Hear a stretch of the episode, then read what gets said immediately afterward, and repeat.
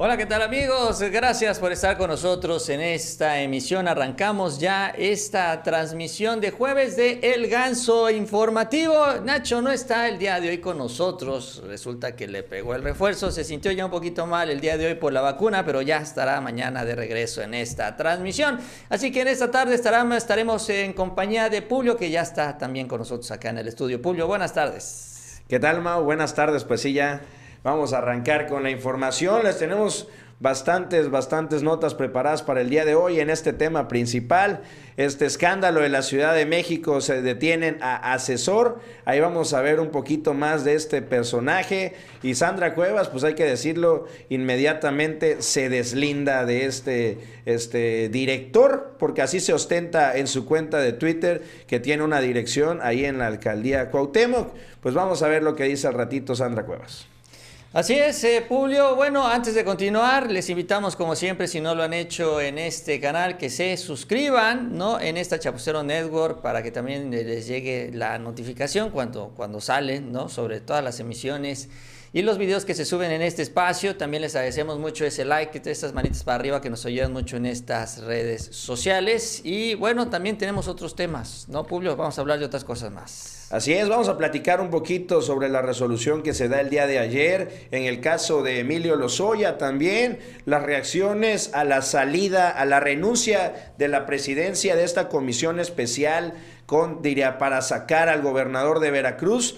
También las reacciones este, de la fiscal de allá, Verónica, la fiscal veracruzana, y anuncia también Cuitlagua García que podría emprender acciones legales en contra de estos personajes. Vamos a ver igual un poquito, un resumen de lo que pasó el día de ayer en este parlamento abierto que se tiene por la reforma eléctrica del presidente López Obrador y el anuncio hoy en la mañanera, en lo más importante, anuncia el presidente López Obrador una nueva gira ahora para promover y platicar sobre lo que es la reforma eléctrica de, pues sí, que va a promover en la Cámara de Diputados y la Cámara de Senadores. Así es, con todos esos temas también arrancamos entonces, Publio. ¿Cuál es el primero que tenemos en la lista? Pues vamos a arrancar con el tema de Emilio Lozoya. Ya lo decían ayer Mau y Nacho antes de terminar el ganso informativo.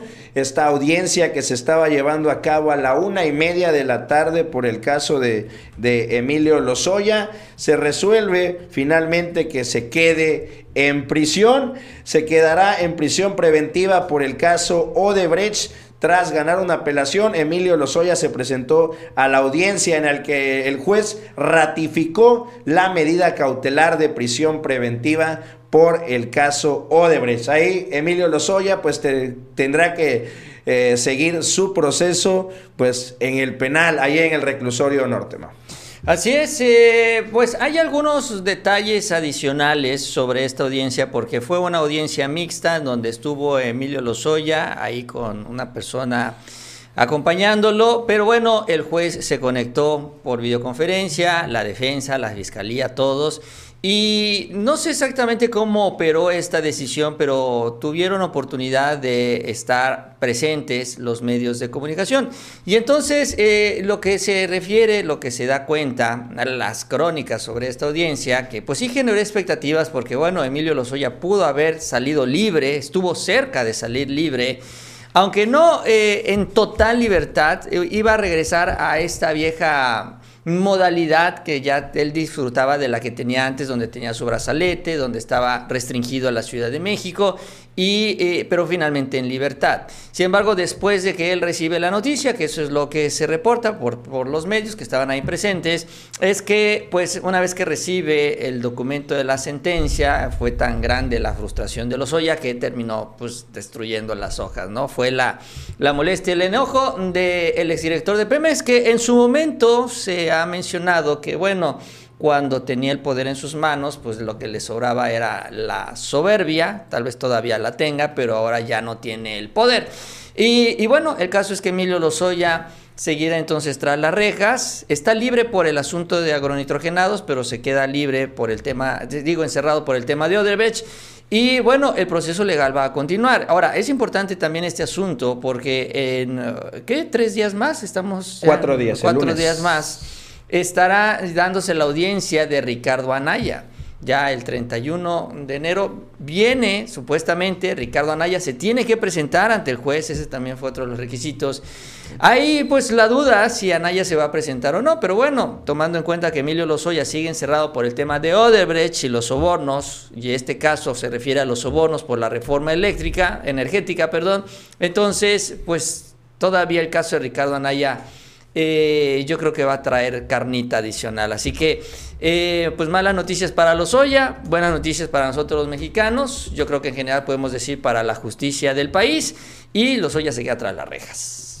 Así es, Mao, se lleva a cabo esta comparecencia de la que tendrá que acudir eh, Ricardo Anaya el día lunes a las 10 de la mañana. Hay que decir también en el caso de Emilio Lozoya, ayer circulaban algunas declaraciones que, bueno, se han, se han filtrado sobre las diferentes detenciones que se han registrado a lo largo del mundo completo de parte de un funcionario ahí de Odebrecht que aseguraba que a como se había preparado y a como se apoyó al presidente, expresidente Enrique Peña Nieto, ya se estaba preparando de parte de Odebrecht una fuerte cantidad de lana para la campaña presidencial de Emilio Lozoya, es decir, el candidato de Odebrecht por el PRI a la presidencia en el 18 era Emilio Lozoya. Sí, eso también circuló en su momento. Él se vendía como justamente el sucesor. Eh, eh, lo que he alcanzado a, ver en otros reportajes es que él así se presentaba, ¿no? Como un personaje, el brazo derecho de Enrique Peña Nieto y el eventual sucesor también de Peña Nieto. Y esto para venderse con esta gran fuerza, presencia política para alcanzar estas negociaciones. Que ya vimos que buena parte sí eran negociaciones que le indicaban, que le ordenaban, propio Peña y Videgaray, pero también se ve que le clavaba, y le encantaba clavarle el diente también al billetito que pasaba por sus manos. Pues así está el caso de Emilio Lozoya, seguirá dando de qué hablar. Les daremos un resumen a ver si se presenta Ricardo Anaya. ¿Tú qué crees, Mau? ¿Será que llega o no llega el día lunes? Híjole, la verdad es que no lo sé, ¿eh? no, me atrevo a, decirlo. Yo creo que, lo que sí, yo creo que es que si llega... Le van a hacer el Lozoyas. Lo detienen, sí, sí, yo creo que si llega lo detienen. hay mucho mucho de lo que ha trascendido, investigaciones, declaraciones, que pues sí confirman las denuncias de Emilio Lozoya. Por ejemplo, en el caso de Jorge Luis Lavalle. Jorge Luis Lavalle, que es el senador que está actualmente detenido, él se amparó. Entonces, él se ampara y le niegan el amparo porque la jueza del amparo pues encontró o validó las evidencias que presentó la Fiscalía General de la República. ¿Qué evidencias presentó? Pues presentó el video donde están llenando las maletas de dinero, este que vimos todos en las redes sociales. Presentaron una serie de recibos que decía la Valle, es que ahí no vienen todos los datos. Le dice la jueza, bueno, pues es que pues estamos hablando de una acción que no es precisamente un acuerdo comercial, o sea, no, no tiene que venir el RFC cuando sabemos que están ahí haciendo chanchullo en la sombra. Entonces, eh, así con algunos argumentos presentados en este amparo, se validan las pruebas de la Fiscalía con este pago de sobornos y pues bueno, si bien estamos hablando de los senadores, estamos hablando que, bueno, pues fueron las mismas personas que también estuvieron pagando los sobornos de los diputados, incluyendo el de Ricardo Anaya. Entonces, la verdad es que yo creo que este tiempo le dio la oportunidad a la Fiscalía de consolidar la acusación contra Naya y yo creo que si llega, sí lo agarra. Pero ahí sí, me, la verdad es que no sé si vaya a llegar. Muy probablemente con esto que digo no lo vaya a hacer, porque pues es más fácil seguir fugado que que estar tras las rejas, pero bueno, vamos a ver qué decide Anaya. Y de no presentarse, hay que decirlo, ¿no? Ya se podría girar una orden, de, aprehensión, para obligarlo a presentarse ahora sí. Exacto, sería ya prófugo de la justicia si no se llega a presentar. La verdad es que no la tiene fácil Anaya. Yo creo que no va a llegar. Yo creo que no va a llegar, pero bueno, vamos a ver. Pues vamos a pasar a la siguiente información. El día de ayer, sobre las 3 de la tarde, circulaba. Hay que darle un poquito de contexto a esto. Recordamos ayer el video de Olga Sánchez Cordero refrendando su apoyo para que siga coordinando la bancada morenista en el Senado, ahí Ricardo Monreal. Dado esto también que se dio el día de antier, pero circuló ayer temprano en las redes sociales, el día de ayer a las 3 de la tarde más o menos, Dante Delgado anuncia su renuncia a la presidencia de la Comisión Especial para investigar los abusos en el estado de Veracruz. Vamos a ver rápidamente el video y regresamos a platicar sobre ello. A la presidencia de la Comisión Especial He, decidido renunciar a la presidencia de la Comisión Especial y he pedido al senador Clemente Castañeda, coordinador del Grupo Parlamentario de Movimiento Ciudadano, solicite una reunión de la Junta de Coordinación Política para notificar mi decisión.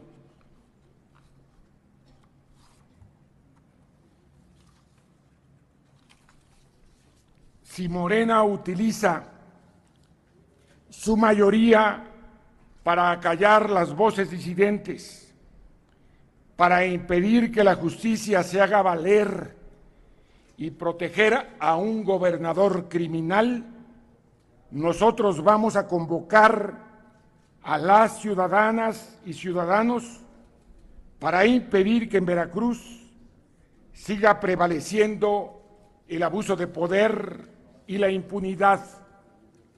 Ni el presidente de la República ni su mayoría han entendido que México estaba antes y estará después de ellos.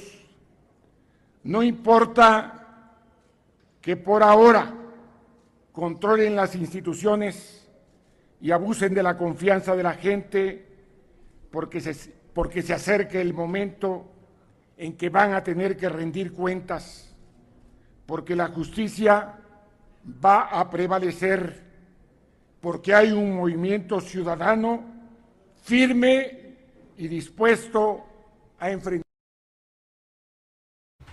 Bueno, pues es lo que anuncia Dante Delgado el día de ayer, renunciando a una comisión, a una presidencia de una comisión que nunca existió, que esa realmente es la situación detrás de todo esto. Aunque en su misma declaración, en su mismo que mensaje, eran intocables, él termina de eh, afectarse, hundirse todavía un poquito más. Él pues, va acabando el agujero porque, bueno, justamente de lo que se ha señalado es que esta comisión es ilegal. Entonces, tú no puedes hablar de una comisión que no ha sido avalada por el Pleno, mucho menos hablar de las actividades de esta comisión, de la presidencia de esta comisión, si todavía no existe la comisión. Es una ilegalidad. Entonces, él al renunciar a esta comisión valida que efectivamente pues desde su punto de vista, sí existió una comisión. Cuando él habla de que recibieron más de 80 denuncias en la comisión, valida que la comisión estuvo trabajando aún siendo ilegal, sin ser avalada por la Cámara de Senadores. O sea, él mismo también se está echando de cabeza, reconociendo todo lo que se hizo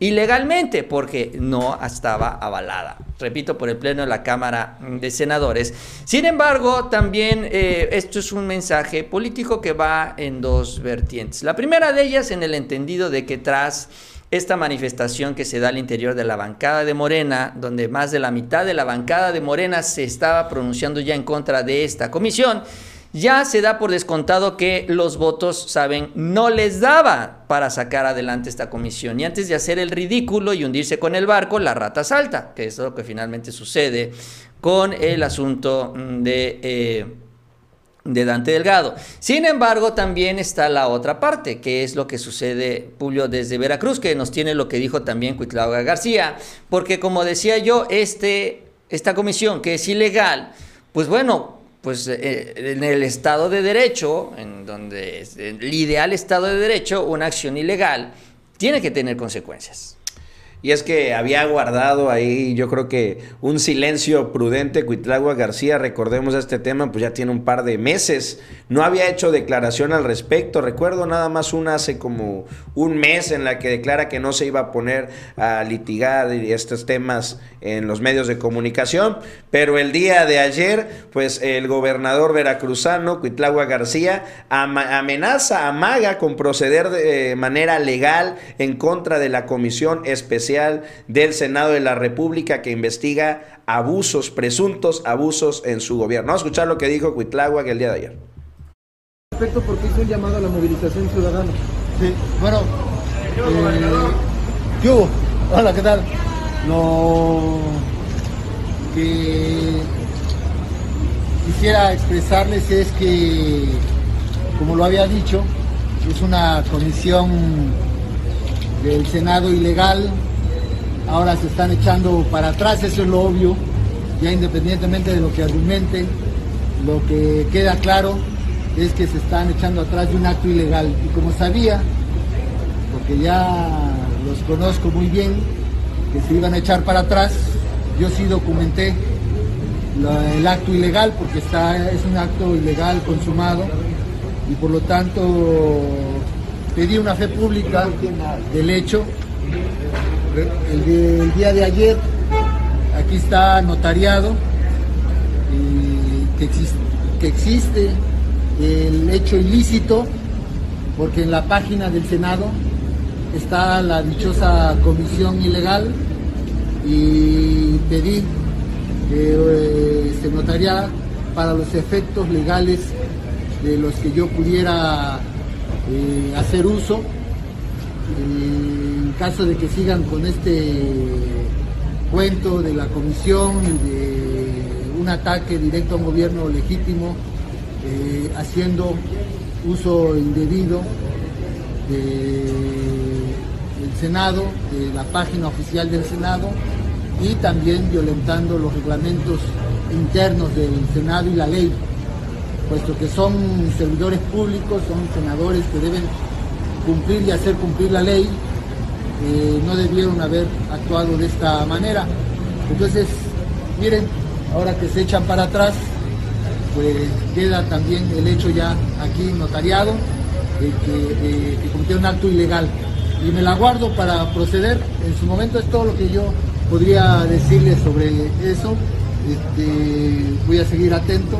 ¿Habría juicio político, gobernador? ¿Usted con qué consecuencias estaría contento? Yo simplemente, como sabía que se iban a echar para atrás, pues mejor notaría el acto ilegal. Pues ahí está el posicionamiento de parte de Cuitláhuac García. Hay que mencionar igual, el día martes se llevó a cabo una comparecencia, la comparecencia de la fiscal del estado de Veracruz ante la Cámara de Diputados local pues ahí donde también, eh, pues sí, le pega duro y a la cabeza a Ricardo Monreal, pues sobre todo llamándole estas figuras superestatales que estaban acostumbrados a que la justicia pues se impartiera a modo y a como lo quisieran ellos. Vamos a ver el video de la, de la comparecencia de la fiscal de Veracruz, Verónica, vamos a verlo. Hoy que caen los abusadores que antes eran intocables, sus defensores arremeten con descalificaciones y buscan interferir en los procesos autonombrándose figuras supraestatales. Pregunto, ¿qué es lo que no gusta? Chantajistas, profesionales, políticos con antecedentes penales, personajes rechazados en las urnas por el pueblo veracruzano, hoy se inscriben en la defensa mediática. No importa lastimar sus intereses, si son delincuentes, deben cumplir sus penas como lo marca la ley. Trátese de quien se trate. Pues ahí tiene la de ganar, en el caso de Cuitlagua García, cuando él, él, saca y muestra ahí la carpeta. Eh, y bueno, obviamente uno de los puntos centrales es la página de internet, donde efectivamente en la lista de comisiones especiales aparece esta comisión especial, repito, sin ser avalada de acuerdo al reglamento interno por el Pleno, pero además también en esta misma página se hace registro de las actividades, porque lo primero, y es que es increíble que también teniendo una agenda tan importante el Senado de la República, eh, Ricardo Morreal haya secuestrado a la institución para ayudar a este señor José Manuel del Río, porque tiene toda la libertad de hacerlo en lo, en lo individual, pero no se vale usar el Senado, esta institución, para ayudar a una sola persona solo porque es el amigo de ellos. Y es que eh, la primera actividad del Senado en este 2022 fue la sesión de esta comisión. La segunda, incluso creo que fue también otra sesión de la comisión. O sea, realmente todo lo que hicieron al principio fue para impulsar esta estrategia de presión de Ricardo Monreal, de Dante Delgado, conferencias de prensa, reuniones con abogados, reuniones supuestamente también con partes afectadas, eh, en fin, documentos que, repito, supuestamente ya recibieron más de 80 denuncias y un gran etcétera. O sea, realmente la comisión trabajó como nunca trabajan estas comisiones, le echaron todas las ganas del mundo, ¿por qué? Porque quieren liberar lo más pronto a este señor, José Manuel del Río, y por eso se saltaron este asunto, el reglamento interno de la Cámara de Senadores. Ahora, esto como lo estamos viendo, pues ya termina con la postura que se hizo pública por parte de varios senadores, que aprovechó Ricardo Monreal también, que estaban en receso para hacer y deshacer a su placer, sin tomar en cuenta la bancada. Ahora, esto pues va a tener sus consecuencias legales, vamos a ver hasta dónde decide llegar las... Eh, Cuitlagua García, con toda la evidencia que existe, yo creo que puede ponerle un buen susto a Dante Delgado y a los otros miembros de esta comisión que participaron ahí y, vamos a decirlo así, usurparon funciones, eventualmente hablando de un desafuero. Sin embargo, acá hay otro elemento que es el que empieza a circular el día de hoy. Y esto también cortesía de Ricardo Monreal, cortesía del Senado, y es una especie de estrategia de apagafuegos. Inicia todo este movimiento, y lo hemos estado hablando, pues por la comisión especial. Sin embargo, todo esto va evolucionando a un tema que es obvio y del cual también hemos hablado, que es la eventual destitución de Ricardo Monreal. Entonces, lo que sucede cuando se da esta convocatoria, lo mencionamos ayer, se filtra un chat de Ricardo Monreal, un mensaje que envía a los 30, 31 senadores que confirmaron que se van a reunir justamente para hablar sobre este tema el viernes. Entonces, Ricardo Monreal empieza a darse cuenta que pierde el control de la bancada, sobre todo más de la mitad de la bancada, con lo cual también pierde la coordinación. Y entonces empieza con esta estrategia fuegos. La primera de esta estrategia, parte de esta estrategia fue justamente el mensaje. La segunda parte de esta estrategia, que no solo fue por todos estos amagues legales, sino también por la idea o, eh, pues, o por eh, este objetivo de Ricardo Monreal fue la renuncia de Dante Delgado. Y la tercera parte es vender esta renuncia justamente como una carta de buena fe de Ricardo Monreal. Hoy aparece publicado en varios medios, con varios columnistas, sobre todo este hecho, que la salida de Dante Delgado significa que ya se desactiva esta comisión especial y esto significa entonces pues que ya no hay que discutir este tema, ya no hay que reunirse, ya no tienen que verse el viernes, ya no tienen que organizarse y ya no tiene que sumarse más de la mitad de los senadores en algo que simple y sencillamente ya no se va a hacer. ¿Por qué? Porque Ricardo Monreal quiere desactivar esta reunión para que en esta reunión no se hable de su destitución. Entonces, hoy empiezan a impulsar esto como una especie así de, de, Ricardo Monreal, otro mensaje, y este no es por WhatsApp, este es por los medios, así como que miren, vean, ya, nos deshicimos de la comisión, ya Dante renunció, ya no se reúnan, ya no hay nada que hacer, ya no hay nada que discutir, ¿no? Entonces, así es como está sintiendo Ricardo Monreal la presión. También está manejando otra estrategia, que esto es de Claudia Sheinbaum, porque ahí está Cravioto, y no dudo que también haya ahí intereses de los otros grupos opositores al interior de Morena, opositores a Ricardo Monreal. Y que, pues sí, aprovechan también este espacio y la oportunidad, claro que sí, no lo voy a negar. Pero finalmente esto no surge de la oficina de la Ciudad de México. Todo esto surge de la Junta de Coordinación Política, donde Ricardo Monreal decide aliarse con Dante Delgado en una acción en contra de un gobernador de Morena. O sea, una traición, pues. Todo inicia por culpa de Monreal, no por culpa de nadie más. Y ahora está tratando de apagar el fuego. Ahora, vamos a ver la reacción de los senadores. Ya tras la renuncia de Dante Delgado, tras que se desinfla ya esta comisión, si se van a reunir de todos modos el viernes, si van a seguirse de frente, obviamente rechazando la comisión, pero sobre todo hablando de la eventual destitución de Ricardo Morial, que él va a llegar a decir, miren, ya, ya la pagamos, ya, no se preocupen, ya no se enojen, ya no me corran de la coordinación. Pero ese es el escenario, así está el ambiente y esto, bueno, pues tendremos noticias el fin de semana, que es cuando se va a dar la plenaria de la Cámara de Senadores. Ahora, la pregunta es si los senadores deben de perdonar a Ricardo Monreal. Porque hay que decirlo, eh, el pues el llamado a los senadores que se ha realizado de parte pues de los seguidores del presidente López Obrador ha surtido efecto. Yo lo comentaba hoy temprano como pues sí, la realidad es que este llamado que se ha estado haciendo diario a que los senadores recuerden que son los representantes del pueblo, que los que los pusieron ahí fueron precisamente todos nosotros mediante el voto, pues todos, yo creo que la mayoría, el 99% de los morenistas están de acuerdo de que Monreal no los representa. Entonces, pues habrá que ver la reacción de los senadores el día de mañana. Pues vamos a pasar a la siguiente información. Les pido que le den like, compartan y que se suscriban. Y vámonos ya al tema principal, esta detención que se anuncia el día de hoy. Alejandro Esparza, asesor cercano de Sandra Cuevas, es arrestado por abuso. ¿Quién es este personaje? Bueno, este, agentes de la Fiscalía detuvieron el día de hoy a Alejandro Esparza, asesor empresarial cercano a Sandra Cuevas, quien al parecer, bueno, se le acusa de abuso este, sexual a, su hija. Eh, el además detenido es esposo de Fernanda Aragonés, que es actualmente la pareja de Gael García. De acuerdo con la carpeta de investigación, Alejandro... A ver, a ver, a ver, no entendí. ¿Él está casado con ella? No, es su expareja. Ah, expareja, ok. A ver, diría, para hacerlo un poquito más fácil, Alejandra Aragonés, a ver cómo se llama, Fernanda Aragonés es la expareja de Alejandro Esparza. Ellos dos tuvieron una hija ah, a, la, a, la, cual ella, Alejandra, este, perdón, Fernanda está acusando a, este asesor de Sandra Cuevas de haber realizado, cometido delitos de abuso sexual en contra de su menor hija.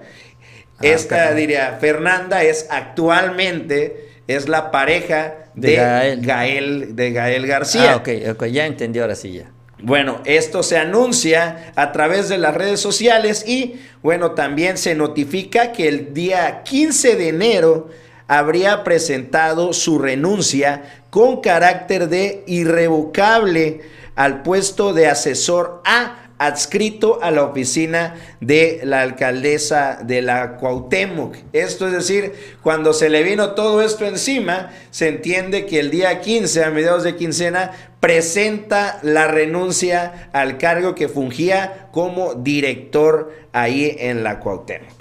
Bueno, si es que fue así, ¿no? Porque eventualmente la renuncia se la inventaron el día de hoy, ¿no? Sí, Con fecha del 15 de enero. Eh, bueno, pues otro, mira, en el caso de Sandra Cuevas, eh, y hablando del caso de Monreal, pues yo creo que le llueve otra más al grupo de Monreal. Sandra estuvo, Sandra Cuevas estuvo con Ricardo Monreal ya en este 2022.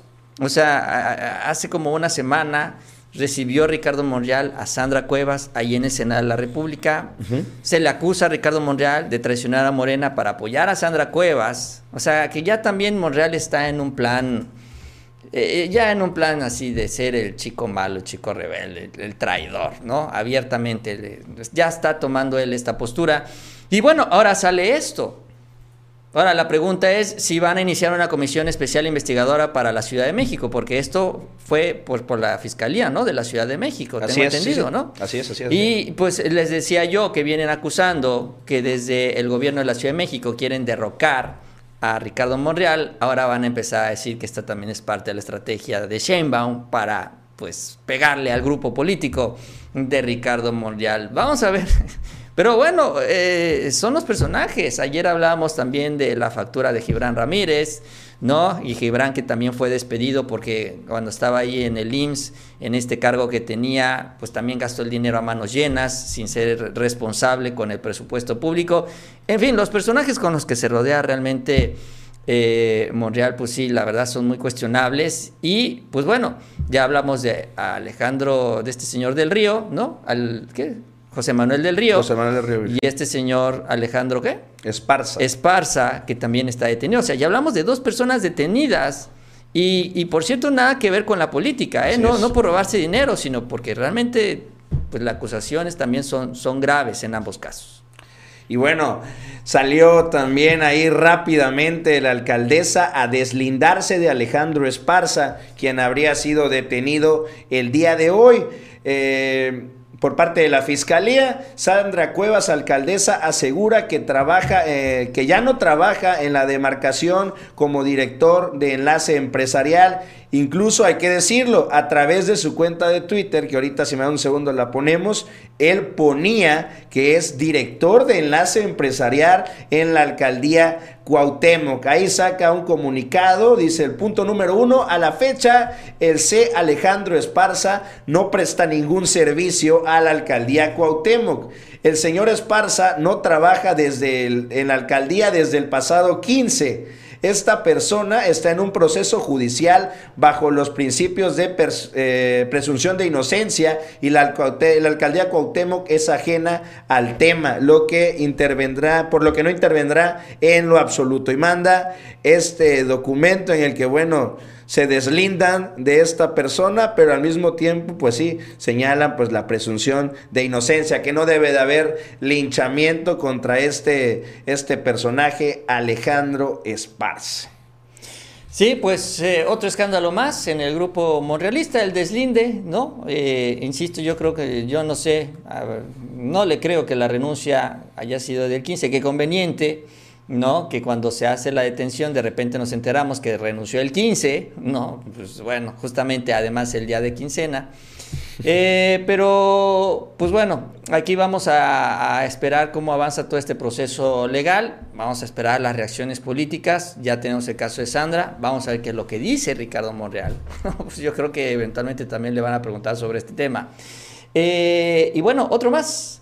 Otro más tras las rejas. Ahí está su cuenta de Twitter donde podemos corroborar. Ahí dice, director de enlace empresarial de alcaldesa Sandra Cuevas de la alcaldía Cuauhtémoc. Y su foto de perfil, pues es con la alcaldesa Sandra Cuevas. No digo, si presentas tu renuncia y ya no trabajas para la alcaldía, yo creo que lo más oportuno es desde el día 15 cambiar tu, información de dónde trabajas y sobre todo tu foto de portada, ¿no? Vemos que aparte, ¿a qué se dedica este señor? Es un empresario, pero se da a conocer que su trabajo principal es que es un modelo.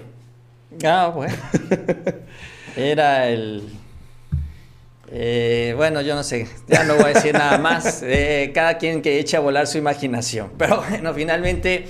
Eh, eh, aquí, pues, importante, ¿no? La acusación es grave, sobre todo por hablando de, un menor, y sobre todo que es hija de él, además, increíble. Eh, pues esperar lo que diga también el resultado ya por parte de la autoridad. Pero bueno, mientras queda el testimonio de, pues, de este voto equivocado en la Cotemoc. La verdad es que a pesar del trabajo político que se hizo en contra de Morena, donde se le acusa a Ricardo Monreal, pues es un ejemplo de pues de lo que debemos de cuidar los mexicanos ¿no? a la hora de la votación, recordar lo que representan estos grupos, como el caso de Sandra Cuevas. Pues vamos a pasar a la siguiente información. Les recuerdo que le den like, compartan y se suscriban.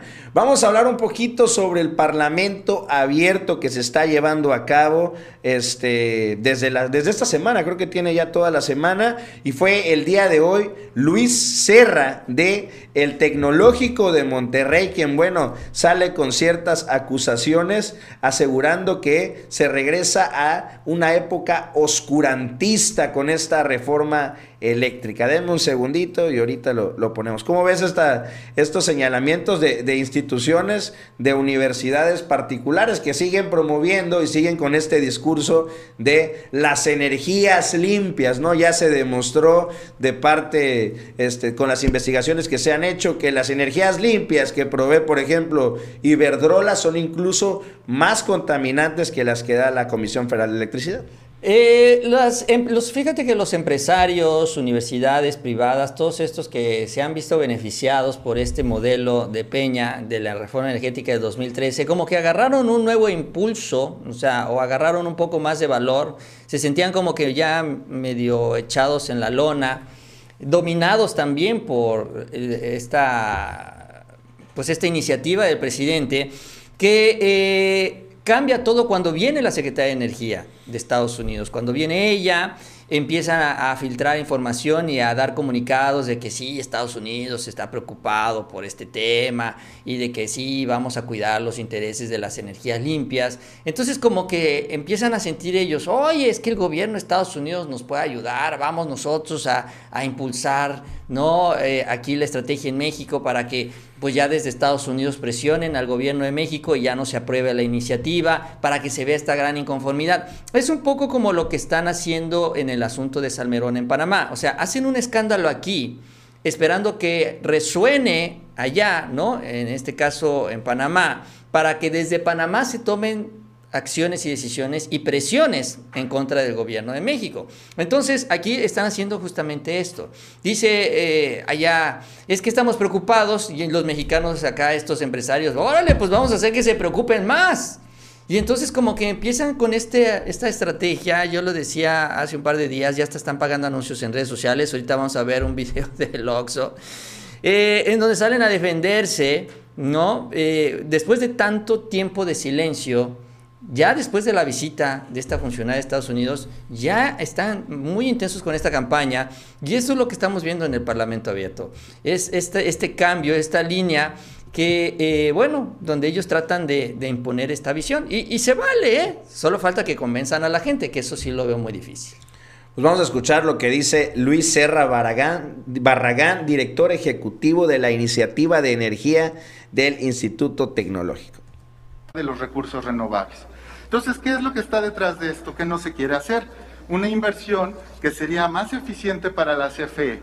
El alto costo de oportunidad que incurriremos para la CFE y para varias generaciones de mexicanos es el no centrar los esfuerzos financieros de la CFE en donde es muy eficiente y en donde está la base de la transición energética, en la transmisión y en la distribución del sistema eléctrico y en vez de eso lo que se propone es concentrarlo en la generación, que es donde no es eficiente. El panel, gubernamental de, el panel intergubernamental de cambio climático en su sexto reporte fue contundente y clarísimo. El cambio climático está aquí y es más grave de lo que todos creíamos. Y sus consecuencias también lo serán. ¿Qué mejor objeto, les pregunto a todos ustedes, si no es para la seguridad nacional de nuestro país, el hacer frente a esa amenaza que va a va a caer sobre varias generaciones de mexicanos. Entonces, ¿qué es lo que deberíamos hacer? Deberíamos estar mirando hacia un fenómeno que es irreversible, la digitalización de la red eléctrica, la industria 4.0. Estamos en un proceso en el que flujos de bienes y servicios no podrán ocurrir para nuestro país si verdaderamente no tenemos una red eléctrica robusta, moderna y que conduzca nuestra batalla cambio climático hacia la transición energética. La discusión que estamos teniendo en términos de qué porcentaje debería tener la Comisión Federal de Electricidad del mercado eléctrico mayorista en la generación es estéril.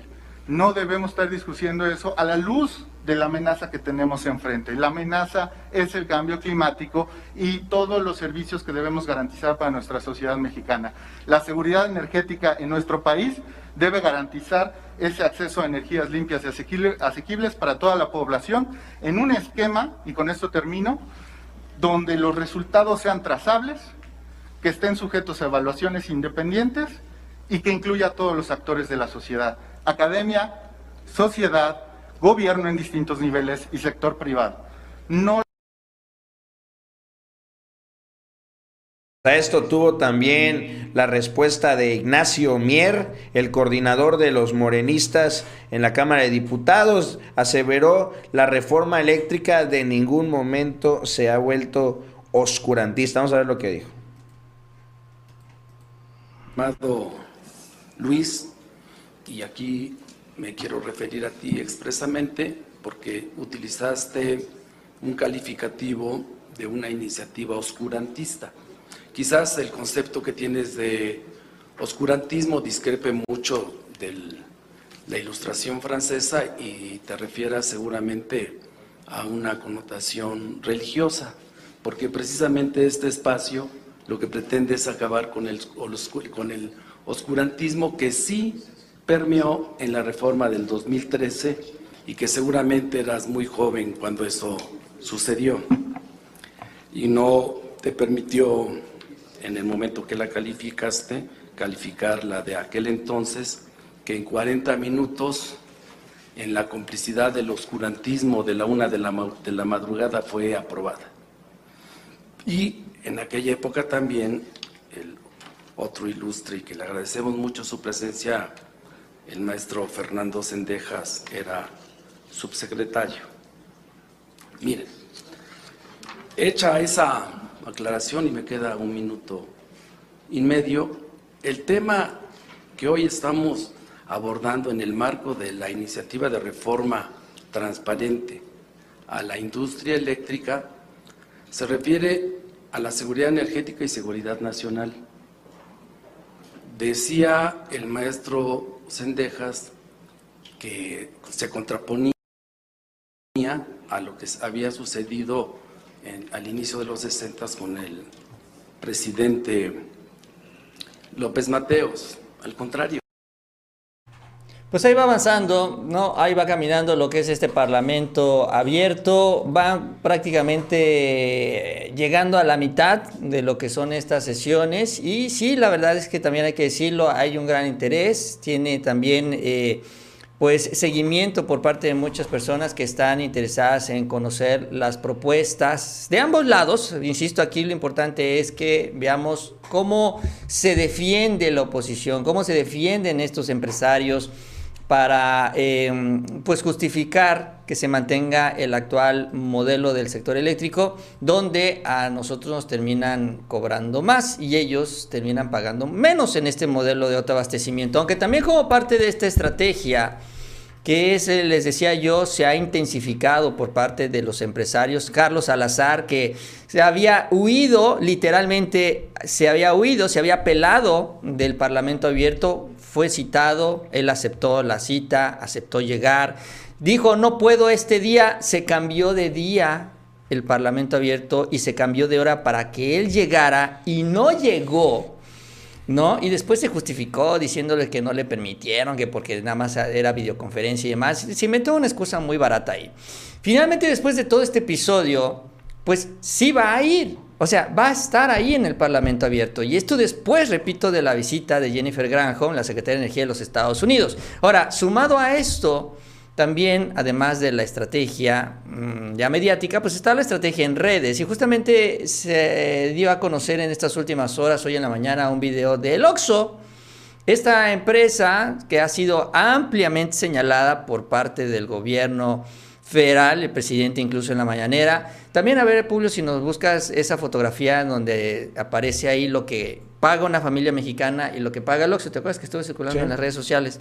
Para que podamos contrastar ¿no? La información que presenta el gobierno de México y la información que presenta el OXO. Y aquí también lo importante es que una vez que vean los datos que aparecen en este video, porque así yo lo hice, y yo creo que es importante también para entenderlo bien en nuestra propia realidad, que vayan a su recibo de luz y con los datos que comparte el OXO, se comprueben, ustedes comprueben si efectivamente se cumple lo que dice este, esta empresa. Ahí tenemos, ¿no? Lo que gasta entonces, dice eh, el gobierno, esta es la información que se presentó incluso en la mañanera, 5.2 pesos por kilowatt en un hogar mexicano, 1.8 paga el OXO y 1.7 pagaría Bimbo, ¿no? Que es menos de la mitad. La verdad es que es una diferencia monstruosa, gigantesca. Ahora, ¿qué es lo que dicen allá en el OXO?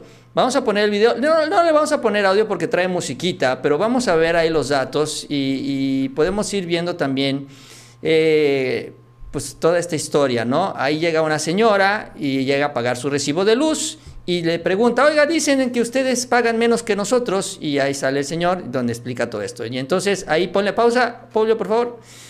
Y dice, bueno, el recibo de la señora, dice, es de 682 pesos, ¿no? Al bimestre. Al bimestre, ¿no? Eso es lo que dice, y lo contrasta con lo que paga un OXO. A ver, adelantemos un poquito, que es 16 mil pesos al mes, que es pues más de 33 mil pesos al bimestre. Incluso ahí lo calculan ellos, adelanten un poquito más.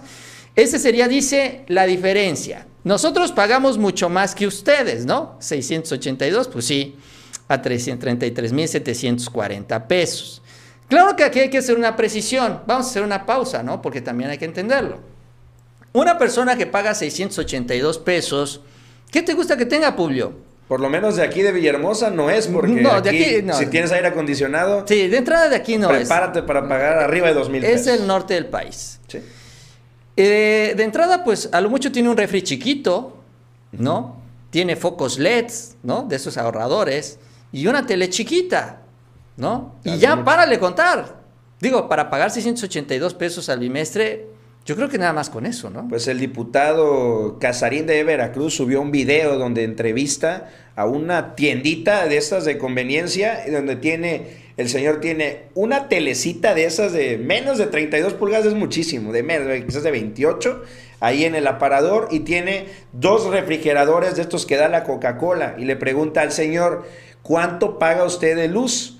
Y le dice, pago 2.500 pesos al bimestre, es decir, con dos refris, Así son es. cercano a 3 mil pesos. Así es, y ahí es donde vamos a la otra parte. Bueno, ¿qué es lo que tiene el Oxxo que no tiene esta casa que paga 682? Pues tiene los refrigeradores, varios refrigeradores, ¿cuántos tendrán? Tendrán como unos Fácil, 10, 10. ¿no? 10 refrigeradores, tienen la luz exterior que se prende pues toda la noche, todas las noches, si no es un foco, si no es un letrero luego bastante amplio, dependiendo del tamaño del Oxxo, todas las luces interiores, tienen aires acondicionados la gran mayoría, sobre todo en el sur sureste del país y las zonas en general donde hay calor, pero yo creo que la mayoría tienen aires acondicionados, eso también suma bastante de la energía eléctrica y los equipos de yo computadora nunca he visto uno sin clima. comp- computadoras y todo lo que finalmente utiliza, ¿no? Esa es la gran, la gran diferencia en, en esto del consumo. Pero bueno, vamos a seguir viendo el video, qué es lo que dicen ellos, porque hablan también de lo que se paga por kilowatt hora. Vamos a ver. Entonces ahí vienen los recibos, los comparan y, y sacan esto justamente. Dice que, ahí está, páranlo por ahí por favor, dice kilowatt hora en la casa eh, se estaría pagando un peso con 53 centavos de kilowatt hora, mientras que el Oxxo estaría pagando 2 pesos con 51 centavos. Ahí dicen y aseguran ellos que están pagando más, ojo, de lo que dice el presidente y el gobierno en la otra tabla, ¿no? Que decía que pagaban 1.5, ¿no? Eso es lo que aseguran. Exacto, ahí está. Póngalo ahí para que tengamos la cifra acá. Dice 1.8 el gobierno, dice el no, no es cierto, nosotros gastamos 2.5. ¿No? Esa es la diferencia y es más de lo que paga este, esta casa, en este recibo en lo particular, que además no sé por qué lo hacen así, pero bueno, agarran este recibo muy pequeñito de 682 pesos. Y bueno, y ahí se van siguiendo con el video y aseguran que además pagan 14 mil pesos adicionales eh, por esto del traslado y las energías limpias y todo este esquema de autoabastecimiento, que es una parte, entiendo yo, de lo que le terminan pagando a la CFE. Y ahí con eso se terminan ellos defendiendo. Entonces, eh, eso es lo que dice finalmente el Oxxo, ¿no? Ese es el argumento de ellos. Ahora, yo creo que aquí, para empezar, de entrada, y a reserva también de que no creo que todos los Oxxos sean iguales, porque hay unos Oxxos más chicos que otros, y ya vimos cómo pues, decidieron ellos agarrar un recibo de una casa muy chiquitita, y muy probablemente agarraron el recibo de un Oxxo grandotote, ¿no? Aquí lo interesante, lo importante de todo esto es que cada uno de ustedes, si tiene ahí su recibo de luz, a la mano, lo revise y ve efectivamente cuánto paga por kilowatt hora. Porque ahí está la versión del Oxxo. Yo revisé mi recibo Yo también. y ¿sabes cuánto pago? Yo pago más de 3 pesos por kilowatt hora. Y ni siquiera soy tarifa de alto consumo. ¿Tú cuánto pagas, Martín? Aquí dice. No los subsidiados, los subsidiados pues obviamente están subsidiados, ¿no? Pero bueno, entonces yo estoy pagando más que el Oxxo. Tres pesos. Tres pesos también, ¿verdad? Yo creo que esa es la tarifa que tenemos Sí. aquí. Sí, sí, y es de las más bajas La del país. 1F, algo así, ¿no? Exacto, es de las más bajas porque esta decisión ah, se tomó ahora con el gobierno del presidente. Entonces, aquí en Tabasco estamos pagando 3 pesos, que es más de los 2 pesos con 53 centavos que paga el Oxxo. O sea, le están dando la razón al presidente, carajos, en su propio video. Y eso yo lo puedo comprobar yo en lo personal. Por eso, insisto, es un ejercicio, vale la pena hacerlo y eventualmente también con esta información subirlo si se atreven, bueno, en la parte nada más donde aparece el kilowatt hora sin subir datos personales, para desmentirlos en las redes sociales, porque es que increíble que sean capaces de manipular este tipo de información cuando la gran mayoría de los mexicanos que tenemos nuestro hogar y tenemos pues, servicio de energía eléctrica, pues tenemos nuestros recibos y lo podemos comprobar directamente.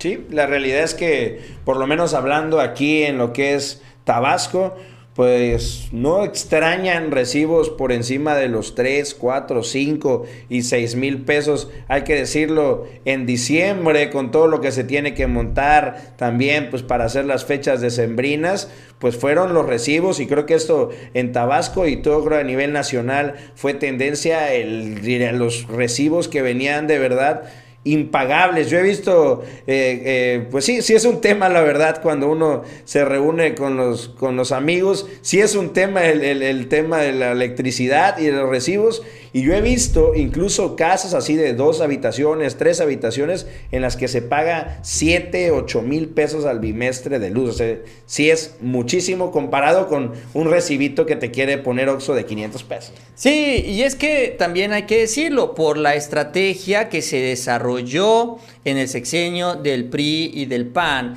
ellos decidían directamente en la Comisión Federal de Electricidad, porque así de mañosos son, qué zonas ella, eh, son las que iban ellos a detonar económicamente. Incluso esto se denunció, no me acuerdo dónde lo vi ya con tanta información que, pasa por, por, mi cabeza, pero que por ejemplo en los acuerdos que hacía Luis Videgaray con algunos diputados del PAN, del PRI, etcétera, y sobre todo con sus aliados empresarios, decían, mira, en esta región de Sinaloa, en esta región de Nuevo León, en esta región de Aguascalientes, obviamente estados de ellos, de sus aliados, de sus amigos, vamos a bajar la tarifa de la luz.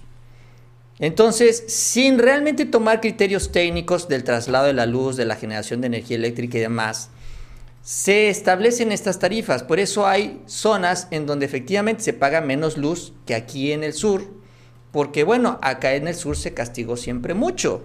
Eso, eh, aquí, a pesar de que estábamos cerca de las empresas generadoras de energía eléctrica, que ha sido también uno de los, eh, porque el presidente Obrador, siendo líder acá en Tabasco, impulsó mucho este tema, porque siempre, desde hace muchos años, se ha castigado a Tabasco con este tema de las tarifas eléctricas. Y ahora que está como presidente, pues ya lo bajó lo más que puede bajarlo dentro del actual marco legal. O sea, ya nos puso la tarifa más barata y aún así, con todo lo que hicieron durante tantos años, pues seguimos pagando tres pesos. O sea, estamos arriba de lo que paga el Oxxo. Y, no, y no tenemos mansiones, que ese es el otro reclamo. Dicen, es que eh, yo pago recibo de 800 mil pesos y, tengo una casa de dos, tres pisos y yo vivo, no sé, en, eh, en, Sinaloa, en, el norte del país sobre todo, que es ahí donde los han echado mucho la mano. Pues aquí también, ¿para qué acabamos pagando dos o tres veces más? Por la misma energía eléctrica. Entonces, eh, todo esto es parte del mismo sistema. Por eso se me hace absurdo la comparación del OXO. Eh, y, pues sí, la verdad es que con acá en Villahermosa, en Tabasco, en zona de calor, las casas tienen clima y ya nada más con el clima ya superas. Superas al Oxxo, ¿no? Entonces, eh, y el Oxxo tiene clima. Claro. No, el Oxxo también tiene clima. Y tienen más incluso. Ya siempre están congelados. Pero, este, la verdad, pues con estos argumentos no hay mucho que discutirle, pero en fin. Y pues diría un poquito en relación a este tema, hablando sobre la reforma eléctrica, el presidente López Obrador el día de hoy anunció una gira por el país para informar sobre la reforma eléctrica. La austeridad no es un asunto administrativo, sino de principios. De eso trató la mañanera del día de hoy y anuncia pues una nueva gira. Vamos a escuchar lo que dijo en la mañanera. Eso es lo que vamos a hacer. Pero ya inició el proceso de eh, diálogo, de debate en el Congreso. Y vamos también nosotros a hacer lo mismo en los estados. Quizá no pueda ir yo a todo el país, pero sí van a ir secretarios, secretarias a informar y van a venir aquí también para informar en qué consiste la iniciativa de ley Eh, ¿Qué dicen los artículos? ¿Por qué se está proponiendo esta reforma? Desde luego ya se sabe en lo general que es para que no haya abusos, que se corrija el gran abuso que significa que los grandes eh, centros comerciales paguen menos por la luz que los hogares, que las familias, incluso que las grandes corporaciones comerciales paguen menos